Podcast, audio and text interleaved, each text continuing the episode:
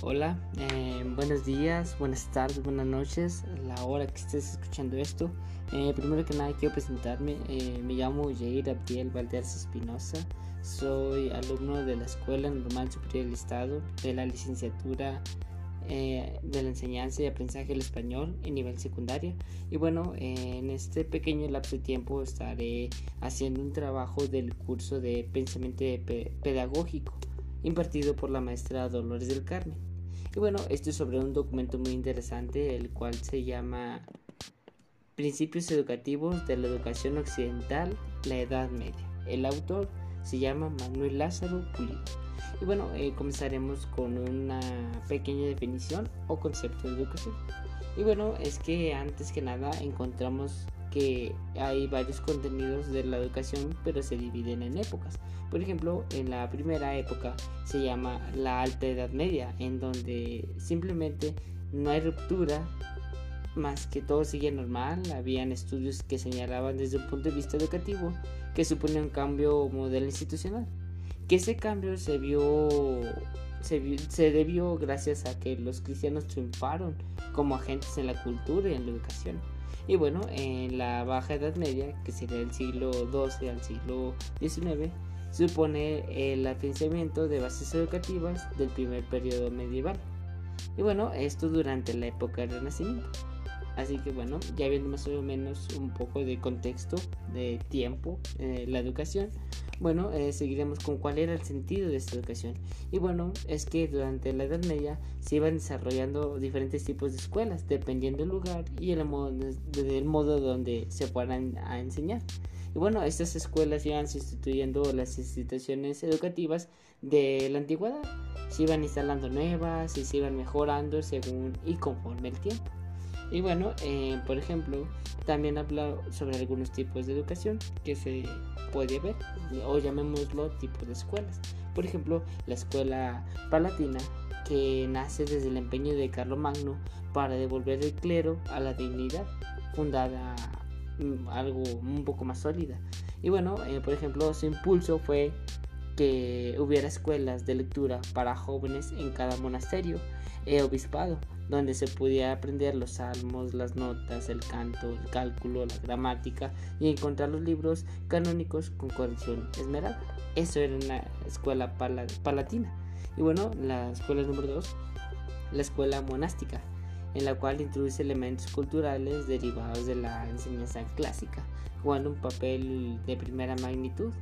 Y bueno, eh, en esta eran escuelas donde podíamos ver monjes que tenía, se propiciaba un conocimiento dependiendo de las capacidades que ellos tuvieran y sobre todo las necesidades que hubiera en ese tiempo, y así fueran intelectuales, religiosas o espirituales. Y bueno, eh, la, por último, el último tipo de escuela era la urbana. Y entendemos que por urbana se refiere a todo aquello que se encuentra en un entorno urbano y con un sistema un poco más complejo y de conveniencia común. Bueno, esto es diferente a lo rural, ya que está menos habitado y es casi menos deshabitado. Y bueno, eh, las escuelas urbanas son de la Edad Media y en su mayoría son eh, eclesiásticas, pero también existían escuelas públicas o laicales, que estas se llamaban comunales. Y bueno, eh, ahora sí pasaremos al tipo de hombre que se deseaba formar con esa educación. Y bueno, desde la perspectiva de la finalidad de la educación y su esencialidad, podemos ver una transformación en el sujeto, en la educación, que pasa de la Edad Media por un cambio de peso social del educando.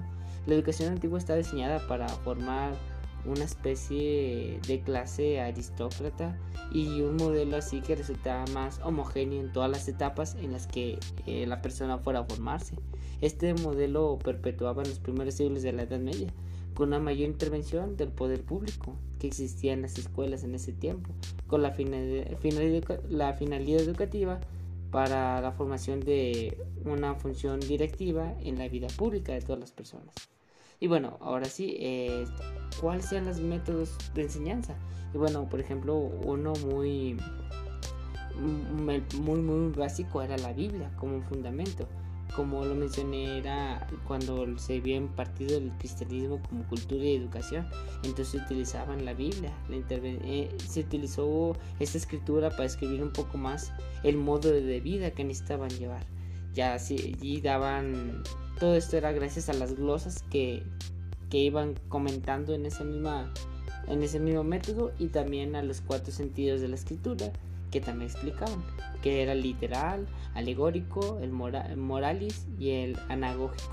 Y bueno, eh, otro método era con instrumentos lexográficos y en esos instrumentos pues utilizaban los glosarios, que fueron instrumentos de trabajo muy útiles y básicos. También los vocabularios, los cuales eran listas de palabras poco conocidas, que los ayudaban. Y por último los diccionarios, que estos también servían para tener una amplia interpretación de lo que se estaba teniendo. Y bueno, eh, también por último, la última manera de, enseñar era contextos eh, escolásticos y metodologías asociadas. Por ejemplo, empezamos con Aluguino de York, que establece que la estructuración del sistema de enseñanza con manuales para cada una de las artes liberales con el fin de asegurar una docencia y un estudio. Y en ellos se podían ver fuentes y limitaciones de impulsos y también algunos manuales decían algunos elementos de modelos literarios hasta filosóficos. Y bueno después pasó a Pedro a Abelardo que era un pionero en el desarrollo de metodologías entonces comenzó a hacer una obra y en la obra en el prólogo de su obra expone el método para buscar una solución a las cuestiones planteadas en un único límite de la razón y entonces fue pasándose a otra persona y otra persona. Por eso dice metodologías asociadas, porque fue, fue mejorándose y transformando con el tiempo. Y bueno, ya por último dice implicaciones en la educación actual. Las implicaciones que tuvieron es que hasta ahorita hemos visto que el hombre es especialmente se ha, ha, ha evolucionado y ha transformado en la administración social. ¿A qué me refiero? pero que también ha ido, por ejemplo, en tomando oficios donde se educa y con, con lo que se educa y para el trabajo.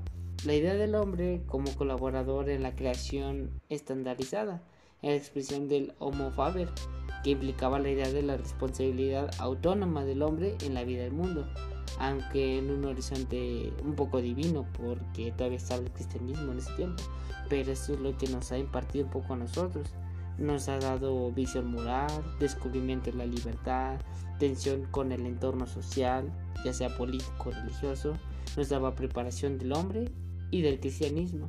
Pero poco a poco dejaron de lado el cristianismo y se fueron más a lo ciudadano. Hubo educación para la vida y el trabajo en la sociedad, ya fueran artes prácticas o administración. También había artes instrumentales y artísticas, y esto implicó mucho en la educación que estamos llevando a cabo. Y bueno, ¿quién diría que en ocasiones lo que en la educación de la Edad Media se planeaba terminó siendo lo contrario ahorita? Ellos querían que fuera diferente y resultó todo lo que ellos no querían.